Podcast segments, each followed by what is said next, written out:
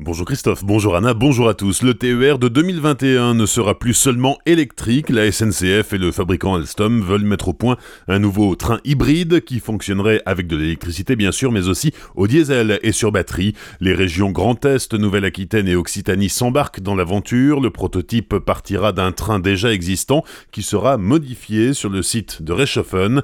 Les premiers essais seront réalisés dans deux ans. Si tout va bien, les premiers passagers l'emprunteront en 2021. Le but est de réduire de 20% la consommation d'énergie et les gaz à effet de serre. Coût de l'expérimentation 16,6 millions d'euros, dont 3 millions engagés par la région Grand Est.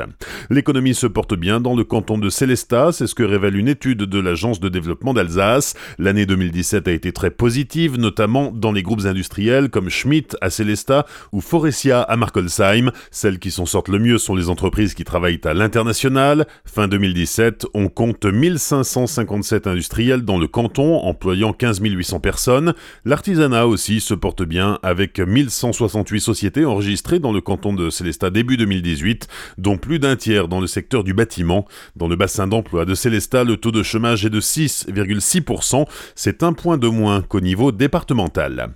L'antenne alsacienne du réseau environnement santé redit son opposition au grand contournement ouest de Strasbourg. Elle s'y est opposée publiquement la première fois en octobre 2016 pour des raisons sanitaires.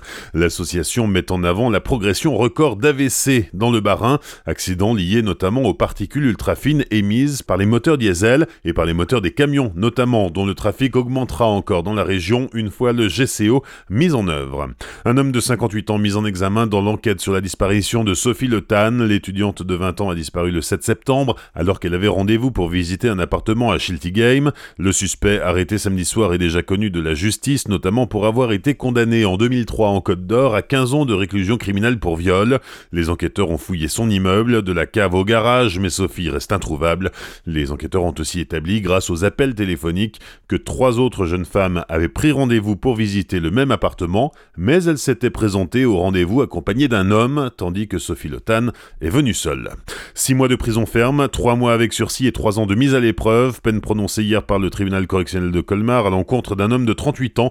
Il avait été interpellé en état d'ivresse au volant de sa voiture, dans laquelle se trouvait une fillette âgée de 9 ans. L'homme a par le passé déjà été condamné 15 fois, dont 4 pour conduite en état d'ivresse. À Colmar, un nouveau centre multi-accueil a été inauguré dans le quartier Florimont-Bel Air. Ce centre s'inscrit dans le cadre de la rénovation urbaine de la ville. Les détails de Michel Losser, chef du service petite enfance à la ville de Colmar. Depuis euh, la rentrée, en fait, la ville de Colmar s'est dotée d'un nouveau multi-accueil, mais c'est une réflexion qui a été menée euh, dans le cadre de cette rénovation urbaine. Nous avions une halte garderie qui s'appelait la halte garderie Florimont. Cette halte garderie a déménagé et s'est installée dans des locaux qui ont été rénovés. Et nous avons utilisé cette rénovation pour changer l'offre de ce mode de garde, plus adapté en tout cas aux besoins des familles.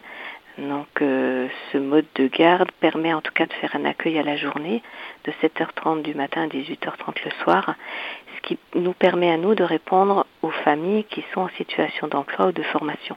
Parce que bien évidemment, la halte garderie ne proposait pas le repas de midi ou seulement deux jours par semaine. Des propos recueillis par Brice Jonner. Enfin, de nouveaux bus navettes circulent depuis hier dans le centre de Colmar. Les bus sont en test de 9h à 17h jusqu'à vendredi. N'hésitez pas à monter dedans, c'est gratuit et écolo puisque ce sont des bus électriques. Au total, 4 navettes doivent entrer en service d'ici avril 2019 dans le cadre de la convention Action Cœur de Ville. Bonne matinée et belle journée sur Azure FM, voici la météo.